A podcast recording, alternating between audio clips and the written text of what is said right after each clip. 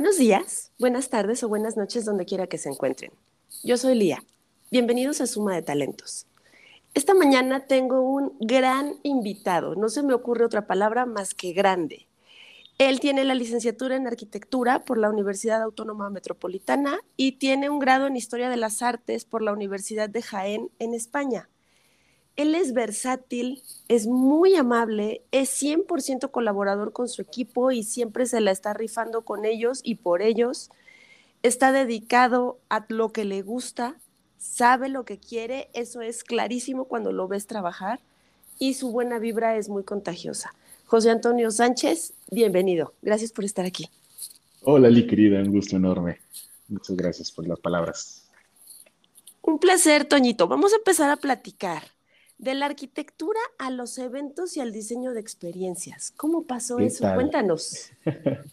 pues sí, ha sido un twist, ha sido un twist, pero ha sido un, ha sido un viaje muy, muy, muy pleno, la verdad.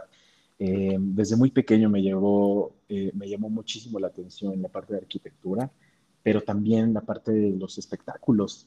Yo recuerdo la primera vez que me llevaron a un concierto, eh, no me asombró tanto la magnitud del espectáculo como tal o del artista, sino que más bien me llamaba mucho la atención la gente que iba de negro y que corría de un lado a otro eh, haciendo que eso sucediera. Yo creo que desde ahí me despertó una curiosidad enorme por saber qué es lo que, qué es lo que hacían esas personas, ¿no? Em, y bueno, ya eh, conforme fui creciendo, eh, seguí teniendo esa curiosidad, pero me llamaron también la atención muchísimas más cosas en la parte del diseño, sobre todo, ¿no? Eh, tuve muchísima inspiración también por parte de mi familia, eh, que, me enseñaron y me empujaron muchísimo a siempre ir hacia lo que a mí me gustara hacer. No tuve, a pesar de que en mi familia hay muchos contadores y administradores, eh, siempre me empujaron para que yo fuera lo que yo quisiera hacer, ¿no? no nunca hubo como esa, esa cosa de imponerte una carrera. Qué bonito. Entonces, sí, la verdad es que yo agradezco muchísimo esa parte. Eh, y fue así que, entrando ya a la parte de decidir qué es lo que iba a hacer con mi vida profesional, me enfoqué mucho en la parte de arquitectura, pero también dejé entrever otras actividades. Cuando tuve la oportunidad de hacer el examen para la universidad, apliqué tanto para la UNAM en Relaciones Internacionales como en Arquitectura en la Universidad Autónoma Metropolitana. Afortunadamente me quedé en las dos, ese fue como un happy problem. ¡Wow! y fue como el, el, momento en el que tenía que decidir, ¿no? Eh, qué, qué, es lo que quería hacer? Si de verdad eh, quería dedicarme a, las relaciones internacionales, a generar eh, acuerdos, a viajar, porque también era alguna de las cosas que me empujaron mucho desde pequeñito. Que desde otra perspectiva, perdóname que te interrumpa, no está tan peleado con lo que estás haciendo. Acuerdos, viajar, esa es la parte padre de la vida. Justo, exactamente. Entonces, pues todo esto fue eh, en, una, en una guía, en un viaje que me fue llevando por, por, estas actividades. Me fui en la vida profesional dirigido hacia la arquitectura y en mi último año de universidad eh, tuve la oportunidad de irme eh, en un intercambio a España. yo desde el, desde el semestre 2 de la carrera empecé a trabajar, empecé a, ser becario, siempre me llamó justo la, la atención pues aprender más, ¿no? Siempre ha sido una de, mis, como de mis inquietudes. Eh, si algo me llama la atención, trato de, aprender hasta, hasta que lo sepa, ¿no? Entonces, en ese momento de la carrera, pues empecé a trabajar como becario, logré entrar a uno de los despachos más importantes de arquitectura en México y bueno, ellos también me fueron como llevando de la mano en este crecimiento profesional. Eh, cuando fue el momento de, poderme ir a, España, eh, apliqué no por la parte de la arquitectura como tal, sino que me despertaron también otros intereses, ¿no? Eh, siempre, como te comentaba desde pequeñito, me llamó mucho la atención la parte de, los espectáculos. Y fue entonces cuando dije, bueno, ¿por qué no aplicar ambas cosas, la parte de espectáculos y la arquitectura, y enfocarme en la escenografía? ¿No? Eh, en una charla que tuve por ahí con alguno de mis profesores, fue como, ah, bueno, pues la arquitectura es todo lo que se vive. Eh, si tú te quieres dedicar a este tipo de arquitectura, arquitectura efímera, eh, pues está muy bien, hay muy pocos escenógrafos en México y me hizo mucho, me hizo mucho sentido, la verdad. Claro. Entonces fue que apliqué justo para historia del arte cuando, cuando me fui a vivir a España por un año y nada, me, me, encantó. La verdad es que fue también un despertar increíble. Fue la primera vez que salí del país, fue la primera vez que viví solo, eh, la primera vez que me encontré a mí mismo, ¿no? En, todos los sentidos posibles. Por supuesto. Eh, y, la verdad es que yo agradezco muchísimo haber tenido esa oportunidad porque justo es, es lo que ahora soy, ¿no? Y me terminó de formar como persona, como, como profesional. Y bueno, de ahí al, al regreso a México, pues eh, continué con la universidad, lo poco que me faltaba, y empecé a tomar muchísimos voluntariados, porque sí noté que el ámbito profesional en cuanto al teatro, en cuanto a la escenografía, pues es un círculo muy cerrado. Entonces, eh, pues otra, otra de las características que, que, que, tengo es que pues a mí se me da muy fácil relacionarme con la gente, ¿no? Si yo tengo alguna pregunta o si yo tengo alguna curiosidad, pues me acerco a alguien que lo sepa hacer para que pues me explique o, me empape de ese conocimiento. Y así fue como empecé a, a, contactar a varios productores de OCESA, en los cuales empecé a tomar diferentes voluntariados. Me encontré también con la plataforma TEDx, que fue también un parteaguas enorme en mi vida, porque pues tú sabes, ¿no has visto las charlas TED que, que de pronto tienen esta cosa de inspirarte, de, emocionarte, de mover algo dentro de ti para, pues, para que lo, empujes y, también te animes a hacerlo, ¿no? Eh, durante casi cuatro años me dediqué a formar parte del equipo de TEDx Cuauhtémoc. Tuvimos dos de los eventos más grandes eh, a nivel nacional de, bajo esta licencia y tuve la oportunidad también de ir a Nueva York a conocer las oficinas de TED, eh, conocer a, Jerry, que es la, persona que se encarga de brindar estas licencias y, de hacer estos magníficos eventos que han inspirado a muchísima gente. Y ese fue el parteaguas en mi vida. Fue cuando yo decidí, bueno, a ver, ¿qué vamos a hacer, Antonio, con, con, con tu vida? Eh, afortunadamente seguían cayendo proyectos, me invitaban a colaborar, entonces pues yo ya no nada más era como la cosa de, generar eh, actividades ¿no? que, me, que me llenaran como persona, sino ya también ver el lado de, bueno, cómo vas a sobrevivir en la vida, ¿no? Por supuesto, eso es muy importante. Exactamente, así que pues empecé a, colaborar con varios productores eh, en, en, estos eventos TEDx, también en festivales y diferentes eh, proyectos que me invitaban los productores con los que me acerqué a, tomar eh, como estas mentorías. Y pues así fue como llegó el primer festival de eh, música electrónica en México. Eh, la primera vez que entré como voluntario, la verdad es que fue mágico. O sea, ver cómo es una producción de un evento tan grande. De esa magnitud, claro. De esa magnitud, exactamente. Yo pasé de hacer eventos para 100 personas en teatros o en lugares pequeñitos a de pronto eh, dejarte envolver por esta magia de cientos de personas trabajando por un mismo fin. Eh, la verdad es que fue muy gratificante y, y, fue algo que también me empujó muchísimo a, a, querer saber, bueno, ¿qué más existe aquí, no? Sí, son cosas que te eh, marcan y te mueven a buscar mucho más. Exactamente, totalmente. y la realidad es que esta, esta área en la que nos desempeñamos como producción, pues te permite eso, ¿no? Te permite ver desde diferentes perspectivas, eh, desde diferentes áreas de trabajo, eh, hacia un mismo fin, ¿no? De pronto tienes a los diseñadores, tienes a los constructores, tienes a la gente de logística, barras, alimentos, talento, eh, son, son, muchísimas áreas de operación y de las cuales pues yo poco a poco quería saber qué sucedía en cada uno de estos, de estos equipos. Y así pasó el tiempo, mi querida Lee. Eh, llegamos, te puedo decir, en esto han pasado ya ocho años desde que empecé con estos voluntariados, me fui eh, empapando muchísimo más del tema de producción. También llevé aplicado muchos de mis conocimientos de, esta empresa de, de, diseño en México, porque tenían ciertos procesos que yo aplico hoy en día a, mi, a mi carrera profesional y que agradezco muchísimo en tema de logística ¿no? Trabajar mucho la lógica de qué es lo que va a suceder, cuáles son los next steps.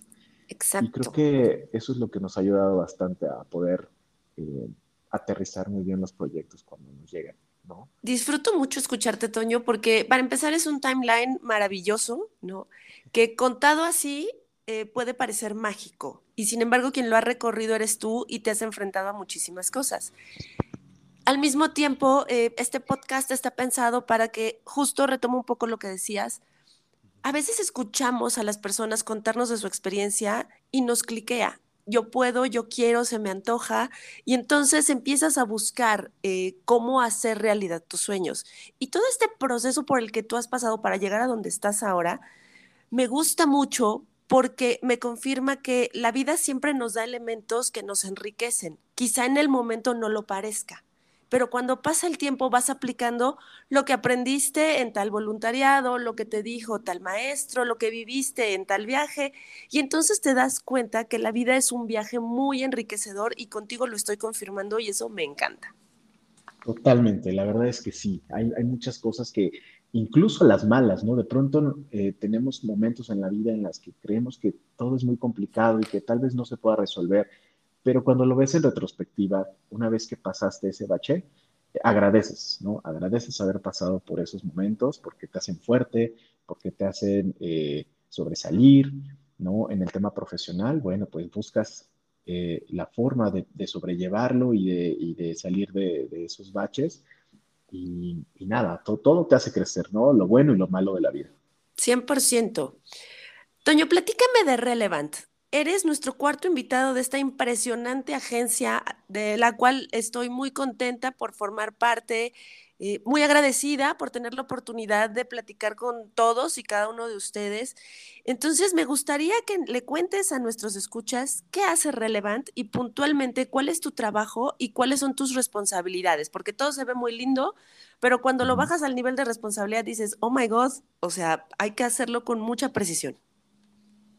Claro, sí, pues es, como un pequeño reloj, ¿no? Todos somos una pieza clave y sin el trabajo de cada uno de nosotros, la realidad es que, pues, el reloj no avanza, ¿no? Creo que como cada una de, las empresas, digo, en, cualquier ámbito que nosotros eh, trabajemos, nos dediquemos, pues tenemos que ser clave, ¿no? Y, yo creo que nosotros como agencia, eh, que, vamos empezando, porque en realidad vamos empezando, somos una agencia muy chiquita, y sin embargo tienen un gran punch en la industria por todo lo que están haciendo en este momento. Justo, la verdad es que cuando nosotros lo vemos internamente, pues para nosotros son proyectos muy importantes, muy relevantes, muy eh, eh, de, mucha pasión, pero cuando vemos el impacto que tiene fuera, cuando vemos eh, el alcance que tienen estos proyectos, la realidad es que ya hay el 20 y dices, wow, no puedo creer que estoy eh, conviviendo con eh, alguno de los, de, los directores de, marca de, las empresas más importantes del país o del mundo, o que estoy pichando un proyecto con alguna de las agencias que tienen mucho renombre, que tal vez yo lograba escuchar los nombres desde hace muchos años, ¿no? Entonces, estar en ese nivel, sentarse en esa sala, entrar a ese Zoom con esas personas, la realidad es que te levanta muchísimo el ánimo y te hace seguir, te hace eh, eh, ir, ir hacia, hacia todo eso que es pues lo que, lo que a nosotros nos gusta y, y para lo que hacemos nuestra chamba, ¿no? Cuéntame, ¿cuál es tu trabajo dentro de la agencia? Y como te decía yo, esa parte de responsabilidades, ¿de qué te encargas? Mira, puntualmente yo me encargo del área de producción. Eh, nosotros, una vez que el proyecto llega a nuestra área y que está validado, a lo que nos dedicamos es empezar a, hacer lo posible, ¿no? Cualquier idea que haya bajado el equipo creativo, que haya trabajado el equipo de diseño, a nosotros como equipo de producción nos toca hacer lo posible, hacerlo realidad. Eh, ¿Cómo lo hacemos? Eh, empezando a cotizar, empezando a ver materiales, proponiendo, eh, proponiendo, no sé, actividades, proponiendo al equipo de diseño materiales, eh, buscando quién es el mejor aliado en, cuestión de, cómo producir esos materiales y, y, pues juntar como todas las piezas, ¿no? También nos encargamos de darle el timeline a cada una de las actividades que van a suceder en el proyecto, llámese un evento, llámese eh, un lanzamiento, una fiesta incluso, eh, llevar cada uno de esos elementos y darle un tiempo, ¿no? Porque cada una de las actividades, es decir, son muchos elementos, pero tenemos que hacerlo eh, que, suceda de una forma lógica. Entonces, eh, ordenamos todo, todos esos procesos, todos esos elementos para que cuando llegue el día del evento tengamos todo perfectamente bien estructurado para que todo salga de la mejor forma. Exacto, y es padrísimo porque ahí es donde entra todo este trabajo en equipo que se disfruta muchísimo. Totalmente. Así es. Toño, ¿qué disfrutas más? perdóname, termina, termina, por favor. No te preocupes. Eh, no, que también, también está la cosa eh, dura, ¿no? De pronto ya, incluso a pesar de que tú creas que ya tienes todo bajo control, siempre surgen la, la cosa inesperada, ¿no? Y también parte de nuestro trabajo como productores es lograr eh, satisfacer o apagar esos fuegos para que todo, suceda como si nada, ¿no? Nos han pasado proyectos en donde internamente en producción, eh, a la hora de correr el evento, estamos en llamas, pero los invitados no lo saben o ni siquiera se enteran. No se dan cuenta, claro. No se dan cuenta, exacto. Y esa es la magia, esa es la magia de la producción y de lo que a nosotros como equipo nos hace sentir muy satisfechos a la hora de que sucede un evento, que a pesar de que tengamos contratiempos, el cliente sale feliz, la gente que asiste a nuestros eventos sale eh, contenta, toma fotos, eh, sale borracha, lo que sea, cualquier que sea la experiencia y el objetivo, se cumple y eso creo que para nosotros es eh, la mejor satisfacción. Justo, y ahorita que decías de esos momentos donde todo el mundo está on fire, lo primero que me vino a la mente fue, sí, claro, el bombero que todos llevamos dentro, porque sin importar la industria, a veces hay que apagar fuegos. Así es. Cuéntame, ¿qué disfrutas más? ¿Planeación o ejecución y por qué? Pues mira, la planeación es, muy divertida cuando toca proponer. Eh, siempre todos tenemos como esa espinita y más, digo, yo siendo una persona que soy muy curiosa, me gusta mucho eh, ver qué, es lo que está sucediendo, ¿no? A mí me gusta mucho asistir a, eventos de otras agencias, a eventos muy grandes, a viajar para conocer qué es lo que está como en, tendencia, por así decirlo, y aplicarlo a mis eventos. Eh, esa parte es muy, muy cool. Sin embargo, creo que mi favorito es la ejecución. ¿Por qué? Porque es donde está la adrenalina al 100%, ¿no? Yo creo que cuando está este momento de adrenalina y de emoción, de muchos sentimientos encontrados, porque a veces estás frustrado, a veces estás cansado, pero lo que te comentaba, ¿no? Cuando ves ya al cliente feliz, cuando ves a los asistentes de un concierto o de un festival que se la están pasando increíble, a pesar de que tú estés por el cansancio, por las desveladas, por la presión, eh, para mí es un momento de muchísima satisfacción. Perfecto. Te voy a hacer una pregunta aspiracional. No tenemos límites, ¿En qué evento o tipo de proyecto te gustaría participar y por qué? ¿Cuáles serían esos drivers que te moverían a decir, yo quiero ser, voy a decir una tontería a lo mejor, el coordinador general del Super Bowl? Pues casi latinas, ¿eh? casi latinas. Fíjate que eh, yo fui fan en mi adolescencia de, de ver todos estos eventos de premiaciones y yo recuerdo ver la producción de los VMAs de MTV o los Grammys o incluso los Oscars. Y yo decía, wow, porque mi curiosidad era, ¿cómo, ¿cómo lo hacen? ¿no? ¿Cómo hacen que todo esto suceda? Porque no nada más es hacer un evento, es hacer transmisión en vivo, es hacer que gente muy importante esté reunida en un solo espacio, muchos egos estén reunidos en un solo espacio y creo que uno de mis proyectos o algo que me gustaría mucho formar parte sería justo de, alguna premiación eh, muy relevante a nivel mundial. Yo creo que ese sería mi objetivo de vida. Ok. Vamos ahora hacia otro lado. Todos tenemos miedos profesionales, Toño. ¿A qué le tienes miedo a nivel profesional y cómo lo dominas? Porque de pronto hay que lidiar con eso en presentaciones con cliente o en ciertos momentos de la vida. ¿Cómo lo haces? Pues mira, creo que a lo que más le tengo miedo es a, dejar que esto me apasione. O sea, que, deje de llamarme la atención y que se vuelva para mí una carga. Yo creo que cuando eso suceda es cuando voy a decidir mejor dedicarme a otra cosa. ¿Por qué? Porque mientras existe pasión, y es lo que he vivido en, en, todas estas etapas de mi vida, cuando tuve pasión por la arquitectura, lo di todo. Cuando tuve pasión por los voluntariados, lo di todo y ahora que estoy eh, profesionalmente trabajando como productor, lo doy todo. Y yo creo que la pasión es clave en, en este y cualquier área de trabajo en la que, en la que nos dediquemos. Si, ya no existe la pasión, porque incluso hasta en las relaciones personales, si ya no hay pasión, pues tú sabes, ¿no? Que es mejor dar las gracias y vámonos a lo que sigue.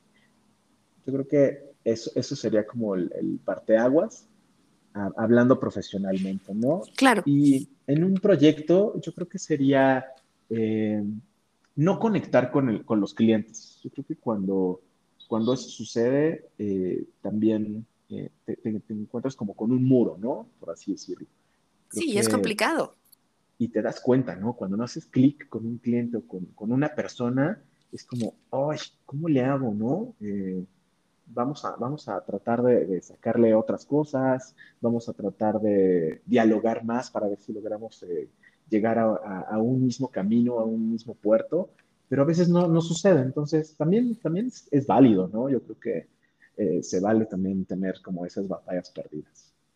Ok, todavía tengo varias preguntas, Toño, y veo que el tiempo avanza. Esta va a ser un poco mmm, interesante por lo que nos acabas de decir. ¿Cómo te ves dentro de cuatro años? Cuéntame qué estás haciendo y dónde estás en cuatro años. Mira, claro, la perspectiva eh, es en este momento, ya lo veremos dentro de cuatro años. Claro, ya lo veremos, me encantaría que se cumpliera. Eh, yo creo que justo eso, eh, empezar a trabajar eh, fuera del país, creo que sería una de las, de las cosas que más me llamaría la atención. Si es con Relevant, por supuesto, me encantaría llevar Relevant a, a otros países.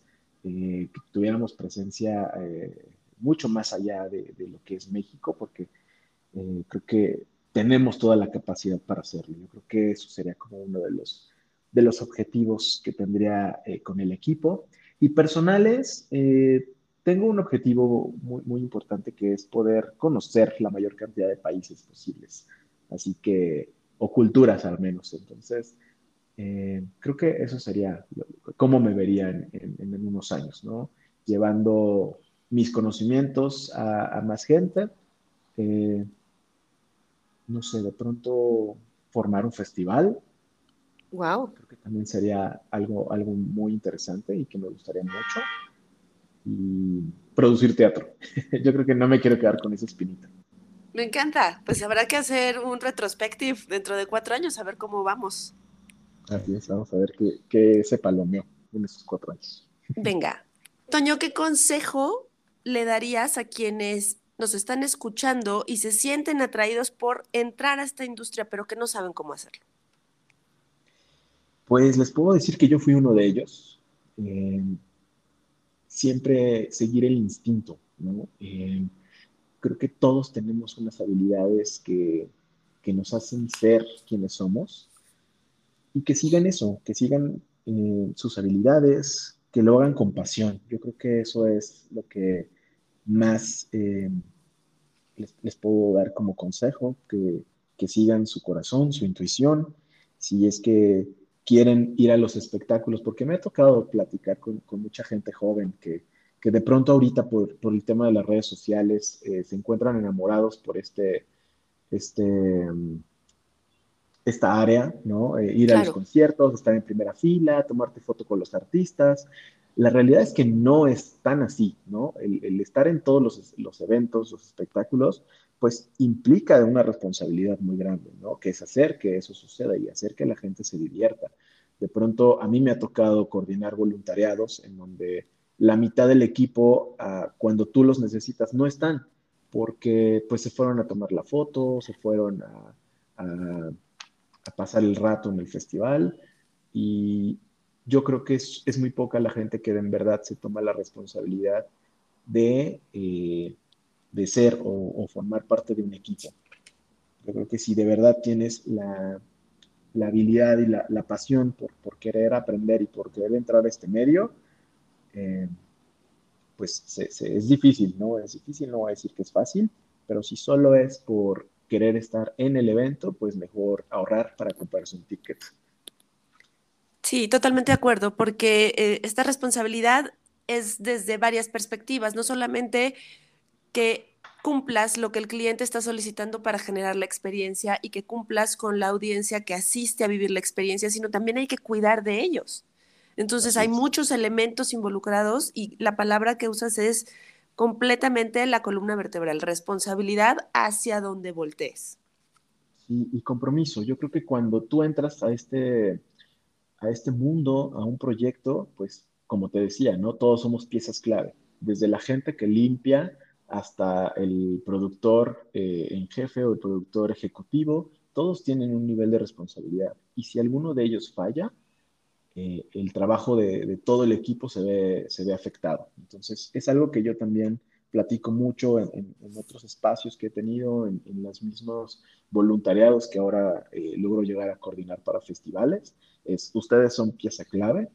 Si algo no, no, no funciona, si ustedes no funcionan, la realidad es que pues el trabajo de todos se ve afectado. Totalmente de acuerdo. Toño, todos tenemos role models, personas a las que admiramos, ya sea en este momento o que en algún punto tocaron nuestra vida y lo veías desenvolverse o lo veías darte clase y decías, wow, yo quiero ser como él o como ella. Dime tres personas que admires y que hayan tocado así tu vida? Tres personas que admiro. Pues admiro mucho a mis abuelos, primero que nada, porque son como desde mi perspectiva las personas que más me apoyaron en, todo mi crecimiento. Son las personas que nunca me dejaron caer y que estuvieron eh, siempre en lo bueno y en lo malo. Porque eh, siempre les estaré agradecidos. En el ámbito profesional, creo que hay, dos productores que, me llamaron muchísimo la atención y que son las personas que, he seguido muchísimo su carrera. Uno de ellos es muy joven también. Em, uno es eh, Salo Soloveitchik, que ahora es uno de los stage managers de OCESA más importantes. Eh, He tenido la oportunidad de, colaborar con él en varios proyectos y la verdad es que es un chavo que, al igual que yo la ha vivido, ya ha pasado de ser un ingeniero a volverse un productor y ahora a llevar las riendas de, los festivales más importantes del país. Y creo que es una de las personas que también veo que, que le meten mucha pasión a lo que hacen. Eh, y la otra persona que admiro muchísimo eh, es, un productor que también se dedica a la parte de, festivales y que ha sido muy, muy importante en, todo este despertar de la curiosidad. Qué padre, porque la verdad es que eh, siempre es bonito tener a alguien a quien seguirle los pasos desde esta perspectiva de admiración, de ver lo que hacen, cómo lo hacen y seguir aprendiendo. Y eso va reforzando un poco lo que decías, que tienes una inquietud permanente de aprender. Ahí lo estás reflejando de una manera increíble. Sí, sin duda. Eh, como te comentaba, ¿no? Yo creo que hay, muchos, eh, muchos ejes, muchas, eh, muchas cosas que te pueden llevar a darle un volantazo para eso a tu vida. De pronto te ves en un café o te ves en alguna ciudad del mundo y dices, wow, no puedo creer que estoy aquí, ¿no? Claro. El, hecho de, haber logrado también tus objetivos, creo que es una forma de satisfacer eh, como persona, ¿no? De, saberte pleno. A mí me, emociona muchísimo ver también a las nuevas generaciones que, que de pronto no te imaginabas, ¿no? Que, que, una persona que está detrás de una computadora con una cámara enfrente, pues pueda lograr tener eh, una influencia sobre jóvenes o sobre su misma comunidad o sobre los mismos intereses a, un nivel espectacular, ¿no? Ahora que, estamos inmersos en este tema de los gamers, eh, para mí es increíble ver, ver cómo cosas que hace 10 años no te imaginarías, ¿no? Que, que fueran tan grandes o se podría volver una industria muy grande. Exactamente. Toño, voy por la última pregunta y es una especie de juego. Entonces, el objetivo es que lo que te venga a la mente sea lo que nos contestes, ¿de acuerdo? Vale, perfecto. Si fueras un personaje de ficción, ¿quién serías? personaje de ficción. Qué interesante. no sé. Estoy, estoy como tratando de pensar con quién me podría identificar. Me encantan los segundos de blackout de cómo es posible. Sí, eh, yo creo que podría ser Buzz Lightyear. Ok, qué bonito. Ok, si fueras una película o una serie, ¿cuál serías? Si fuera una película, pues creo que también Toy Story o El Rey León. Ok. Si fueras una experiencia, un evento, ¿qué serías? Si fuera un evento, creo que sería que sería los VMAs, ¿no?